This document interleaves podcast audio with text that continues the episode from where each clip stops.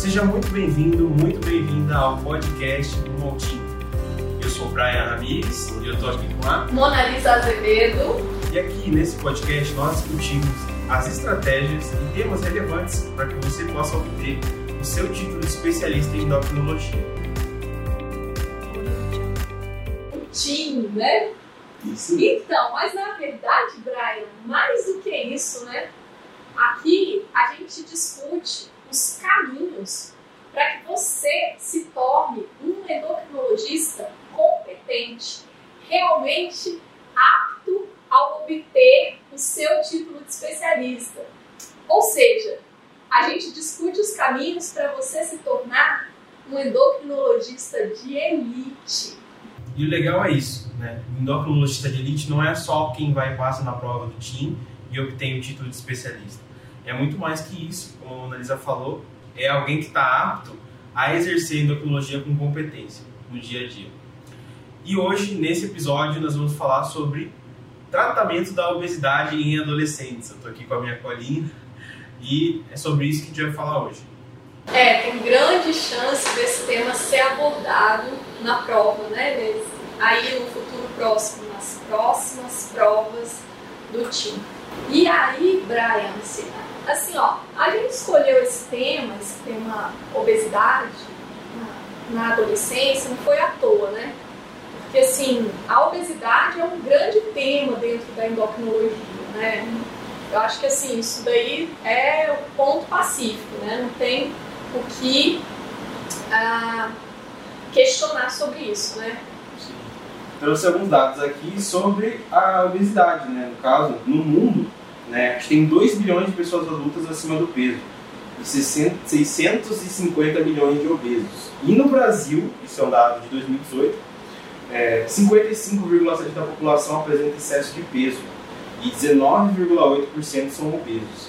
Então, realmente, né, Mona Lisa, esse é um tema que, dentro da endocrinologia, é, tem um grande peso. Né? é um tema de peso, né? Realmente. Então, é só lembrando, né, que a gente chama de excesso de peso todo peso que está a partir de sobrepeso, né, que está acima do IMC de 25. E a gente chama de obesidade quando o índice de massa corporal está acima de 30. Por isso que a gente tem esses percentuais aí, a gente tem um, um volume maior de pessoas com excesso de peso né, do que o número que você acabou de, de nos passar aqui, o número de obesos. Porque os obesos são aqueles que têm o IMC acima de 30. Agora, qualquer pessoa que tem o IMC acima de 25, ela tem excesso de peso. Né? Então, a gente vai englobar o sobrepeso e a obesidade, no excesso de peso. Sim, e quais são os efeitos negativos da obesidade ou do excesso de peso? Ah, então, as consequências são tanto sobre morbidade quanto sobre mortalidade, né? Então, assim, a, a obesidade, ela está associada à piora da qualidade de vida e diminuição da expectativa de vida, ambas as coisas. E daí, quando a gente olha né, da, nas comorbidades, então tem uma lista, né?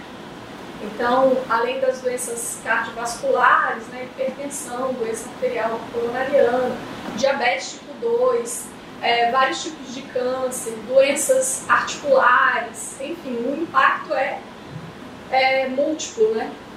E é legal, muito legal saber isso, assim, para ter um, uma visão geral, um panorama sobre esse tema. Até porque dentro da prova do TIM, a prova de título de especialista em endocrinologia, caem 10 questões só sobre esse tema na primeira etapa e um caso clínico, né, no mínimo, é, na segunda etapa.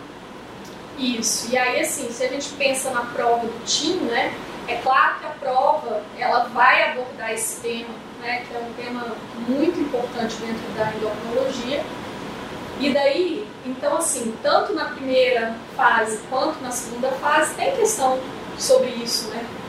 Ah, e aí, assim, as questões sobre obesidade elas vão englobar os vários aspectos, desde a fisiopatologia, né, a neuroendocrinologia da obesidade, passando pela, pelos critérios diagnósticos e abordagens, até chegar nas possibilidades de tratamento. Né?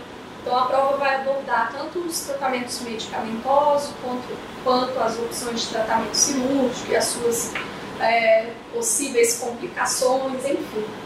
E aí quando a gente é, dá um foco, né, como a gente está fazendo hoje aqui nesse podcast, a gente vai focar na questão do tratamento medicamentoso, né? O tratamento medicamentoso da obesidade ele é sempre muito explorado na prova do time, né? Em, em, todos os seus aspectos, incluindo né, a eficácia, efeitos adversos, opções terapêuticas, enfim. Né? Então esse, sem sombra de dúvida, é um hot topic. A gente escolheu bem esse, esse tema do, do podcast de hoje. E assim, é, caso uma, eu me depare com uma, uma questão dessa na prova, por exemplo, quais seriam as opções de, de tratamento medicamentoso que eu, que eu poderia pensar na hora de responder uma questão dessa? Então, olha só, o que, que a gente tem hoje de opção para tratamento medicamentoso da obesidade? É, então, para dizer a verdade, hoje aqui no Brasil, tratamento anti-obesidade, a gente só tem três drogas disponíveis para esse fim, né? A gente tem a liraglutida, que é considerada a, a droga, dentre as, as possibilidades, né? Aquela que tem maior eficácia em redução de peso. A gente tem também o Orlistat, né? Que já tem mais tempo no mercado do que a, a liraglutida. É, hoje já não tem mais patente, né? Isso é uma coisa que, que faz muita diferença. Porque às vezes a gente está conversando sobre um, um assunto desse, né? Sobre tratamento medicamentoso, e às vezes a gente fica muito só ali no, nos aspectos mais científicos e a gente não entra muito na na questão prática do dia a dia, né? Então, uma coisa que impacta muito, né, nas nossas, no nosso arsenal terapêutico, já que a gente vive em um país é, carente, né? Então, que impacta muito o custo, né, dos tratamentos. Então, a, o Orlistat, por muitos anos, né, ele foi um, um tratamento que ficava muito restrito por conta do custo. Mas depois que a a droga é referência, né? que a patente expirou, daí hoje a gente tem disponíveis né, várias, vários similares, várias opções, então esse tratamento se tornou mais acessível e essa é uma informação relevante. Ah, e além do Orlistat, a gente tem ainda a sibutramina, que hoje, né, nos dias atuais, ela já não está mais disponível em vários países do mundo, né, nos, ah, Estados Unidos, Canadá, Europa, Austrália, vários países ah, proibiram o uso da sibutramina, mas aqui no nosso meio ela ainda é aprovada pela Anvisa mediante uma série de restrições, né, de precauções. Então, Uh, mas a gente ainda tem a sibutramina como alternativa. Você falou da sibutramina, que foi retirada do mercado em alguns países, mas que no Brasil a Anvisa ainda aprova. Né? Só que a gente sabe que, inclusive, teve alguns medicamentos no Brasil que foram retirados do mercado. Um, alguns recentemente, outros nem tanto, mas são importantes da pessoa que está ouvindo a gente aqui é, se recordar ou aprender, né? caso não saiba. Né? Então, é, que assim, então eu comecei a falar da sibutramina, que saiu do mercado, enfim, foi lá em 2011, né, esse, esse processo em que houve uma redefinição para os critérios para o uso da sibutramina aqui no Brasil, e foi nessa mesma ocasião que os agentes catecolaminérgicos foram retirados do mercado brasileiro. Até 2011, a gente tinha essas drogas como alternativa para o tratamento da obesidade, mas elas foram retiradas do mercado nesse momento. Ah, e aí, já que a gente está falando de droga retirada do mercado, né? Então vamos, vamos falar também da lorcacerina, né? A lorcacerina é uma droga que já estava é, aprovada para uso aqui no Brasil há alguns anos, se eu não me engano, desde 2016 ou 2017. É. Aí eu não tenho certeza agora, pode ser 16, 17, por aí, há alguns anos, poucos anos, ela já estava autorizada. Mas que ela realmente foi comercializada aqui no nosso país foi em 2019, no ano passado. E daí agora, em 2020, a lorcacerina foi retirada do mercado. Na verdade, qual foi a, a história? Né? A história, o que aconteceu foi que é, a lorcacerina estava aprovada em vários países do mundo, né? o FDA aprovou, o EMEA, então essa droga era, era comercializada nesses vários países, mas mantinha os estudos pós-comercialização, né? fase 4, que a gente chama. E daí o que, que aconteceu? É, uma análise desses, é, desses dados né, da fase 4 da lorcacerina mostrou que essa droga está associada a um risco de ah, malignidade, né? câncer de pâncreas, colo, pulmão. E daí o FDA lançou, é, emitiu um, um, um, ele anunciou né, esses resultados e a partir daí a própria indústria fabricante resolveu retirar a droga do mercado em todo o mundo. Então, é, por iniciativa da própria indústria, a droga foi retirada do mercado. E daí aqui no Brasil, que a gente tinha nem um ano, poucos meses né, de, de uso dessa droga, daí a gente deixou de ter. Então a lorcacerina, para você ter uma ideia, ela, ela foi abordada nas últimas provas do time, né, em 2019, 2018, tinha questão sobre a lorcacerina é, que já estava aprovado aqui, mas que a gente ainda não tinha comercializado. Mas era já assunto, né? Já que era, era uma questão de, de tempo para a gente ter a droga disponível. E agora ela já não está mais. Ah, então, é, essa dinâmica, né? Existe uma, uma certa dinâmica assim, no, nas, no arsenal terapêutico, porque são drogas que é, de repente surge alguma droga, alguma possibilidade, e aí ao mesmo tempo as que estão no mercado às vezes né, acabam saindo, então existe uma certa dinâmica nisso. O fato é que eu não posso deixar de dizer isso, né? Porque se isso não estiver claro para você, é importante que fique claro, né? Que a gente não tem nenhum tratamento medicamentoso realmente é, definitivo para a obesidade.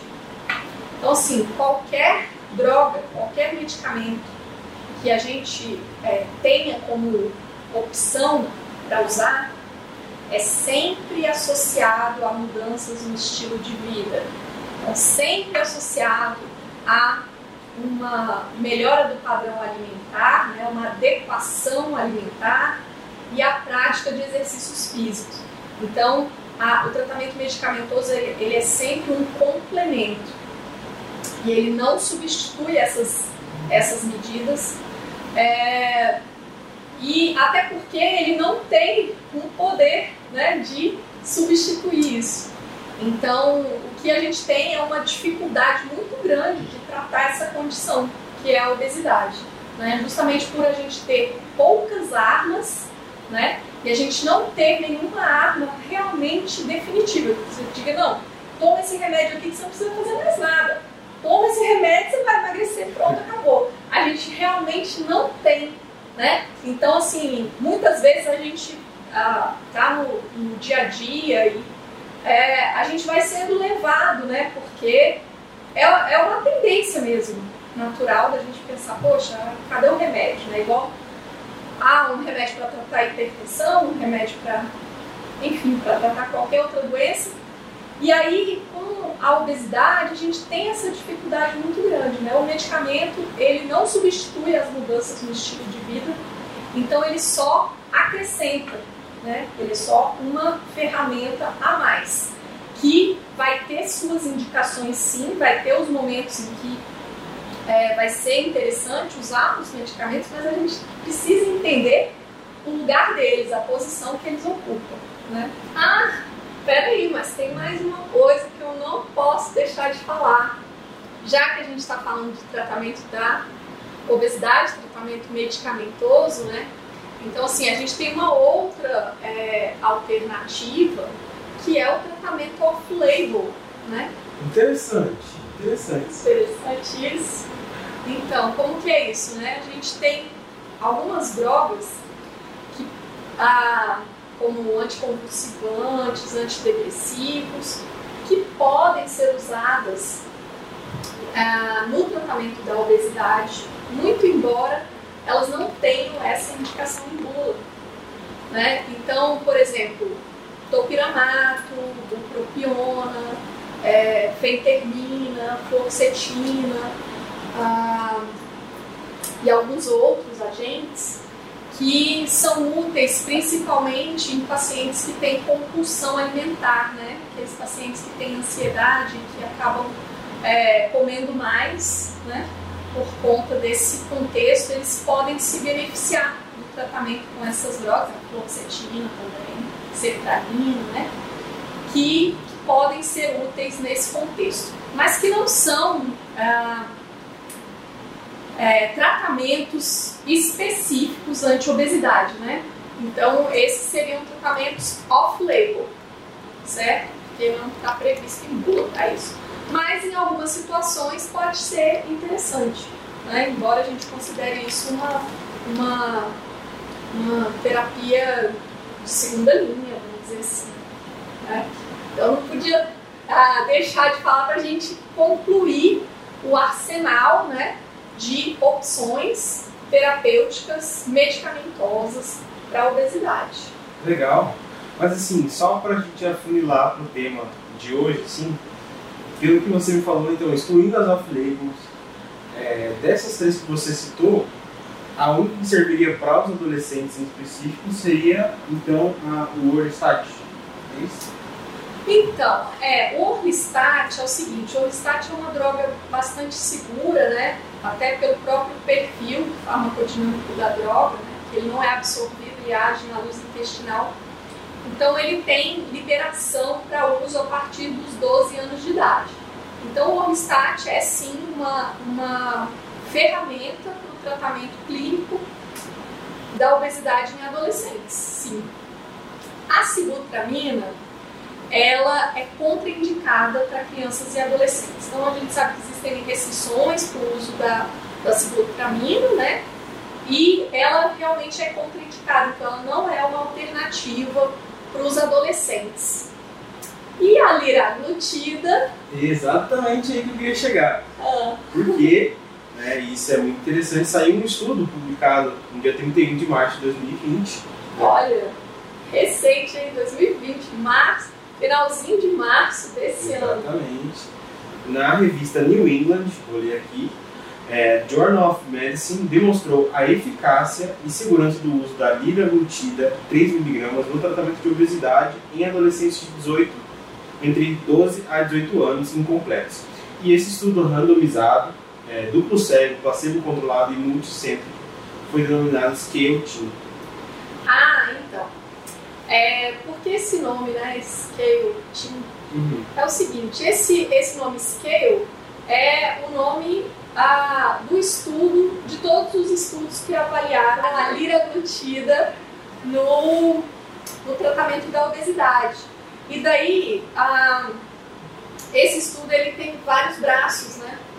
Então, o braço, talvez o mais recente, né, ou pelo menos o, o último que tem resultados publicados, mais recentemente publicados, é o Scale Team, né, que foi o que avaliou justamente a eficácia e a segurança da liraglutida em adolescentes, né, em indivíduos dos 12 aos 17 anos. Sim, inclusive a gente tem aqui mais dados sobre como foi feito é, mais a fundo esse, esse estudo. Né? Então, teve duração de intervenção de 56 semanas, é, e segmento pós-interrupção do tratamento de 26 semanas, né? Então, peraí, só um pouquinho, né? Só pra gente é, entender o que, que é isso, né? Então você tem o tempo de intervenção, que foram 56 semanas, quer dizer, foi o período no qual os pacientes foram tratados, ou com a liraglutida ou com placebo, porque esse é um estudo placebo controlado, né? Um estudo randomizado, duplo cego. Então vamos lá, só revisando. O que é estudo randomizado? É um estudo em que os indivíduos vão ser alocados no estudo de maneira aleatória. Quer dizer, a gente não escolhe, ah, o que chegar primeiro vai para lá, o que chegar depois vai para cá. Não. É aleatoriamente colocar alocado e isso é, tem o objetivo de aumentar o poder estatístico. Né? Então, o estudo randomizado quer dizer que é, a, a distribuição né, entre pacientes tratados com a droga ou tratados com placebo e a ordem de pacientes que forem chegando, tudo é aleatório, né? É distribuído aleatoriamente. O que, que é um, um estudo duplo cego? Duplo cego significa que nem o paciente nem o médico sabem o que, que, está sendo, o que, que o paciente está usando, né?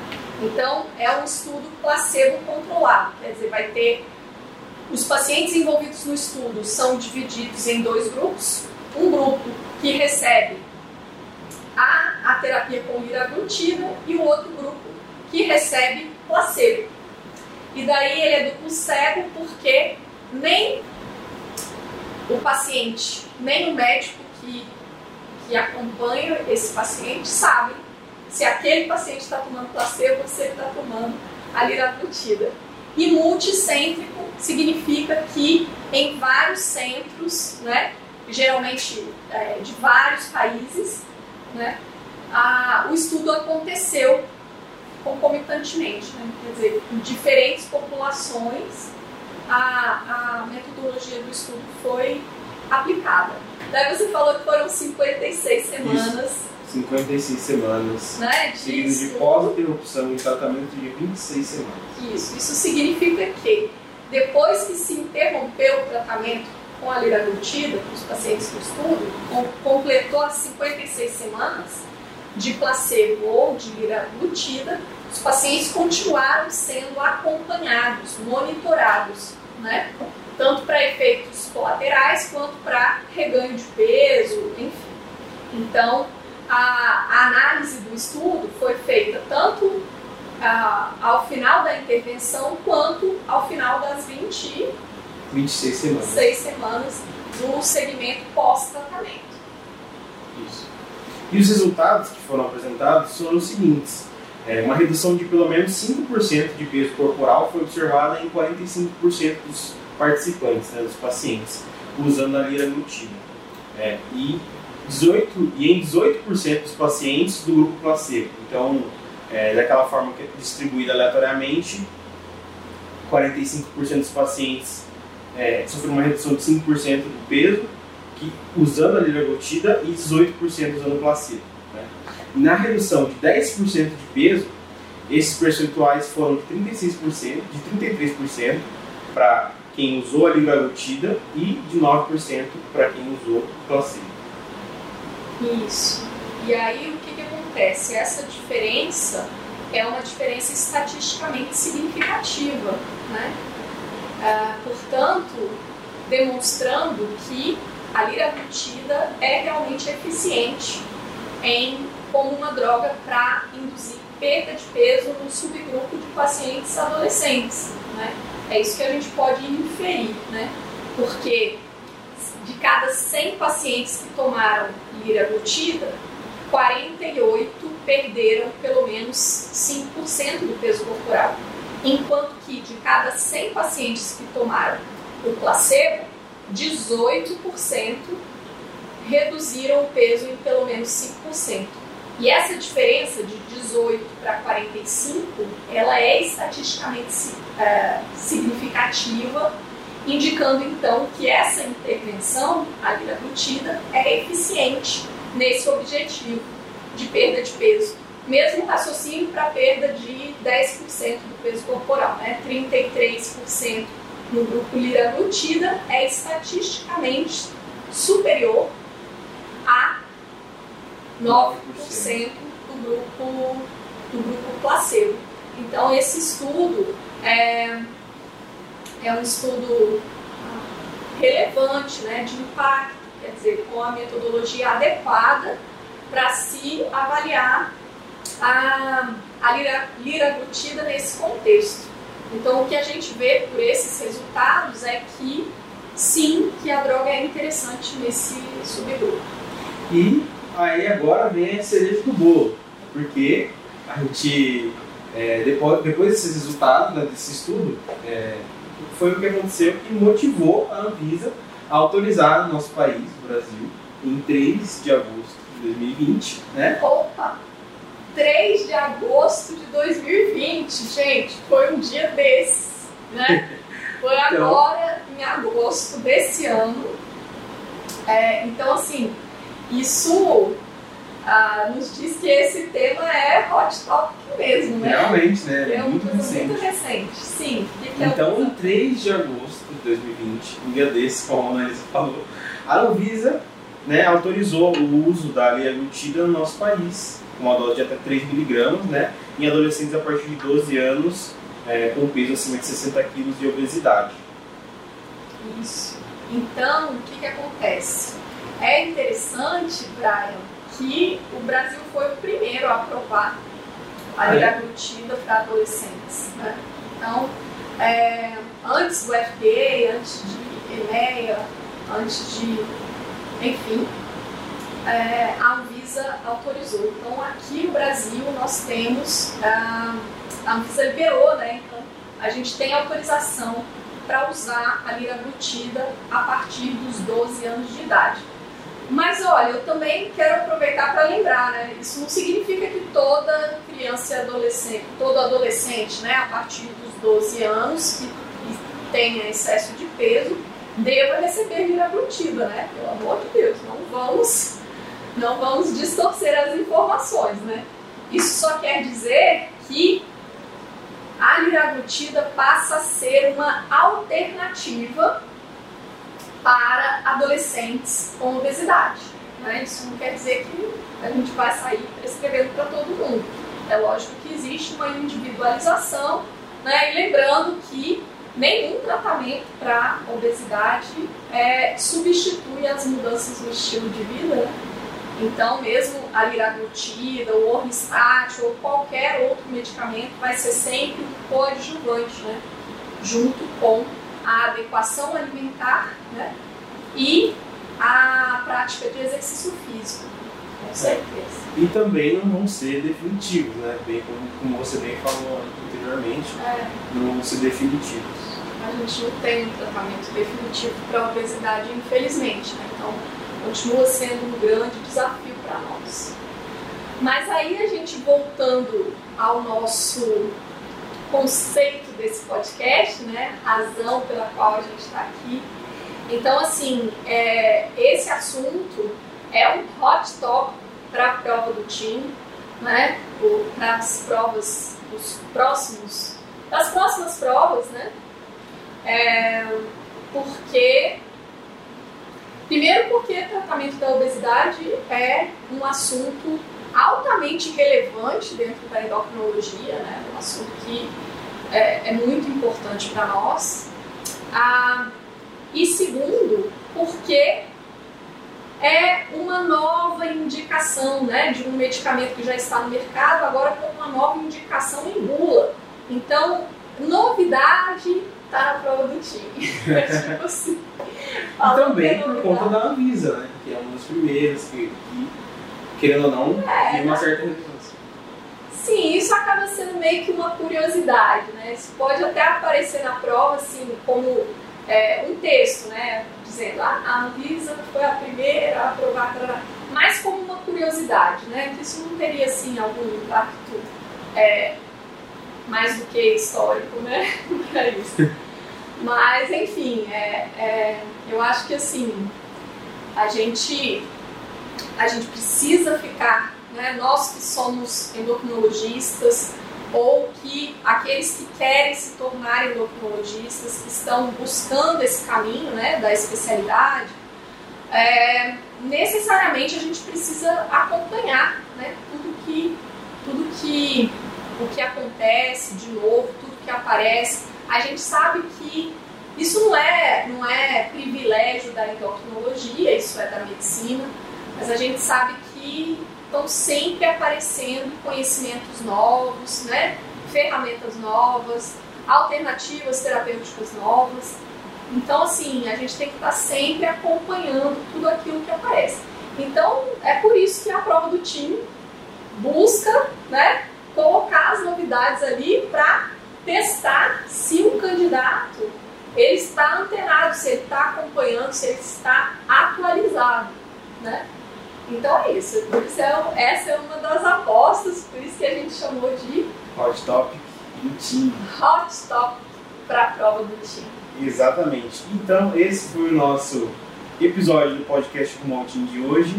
Eu estive aqui com a doutora Monalisa Azevedo. Meu nome é Brian Ramires e eu convido você, se estiver ouvindo esse podcast em alguma plataforma de áudio, a assinar o podcast, deixar uma recomendação, um review.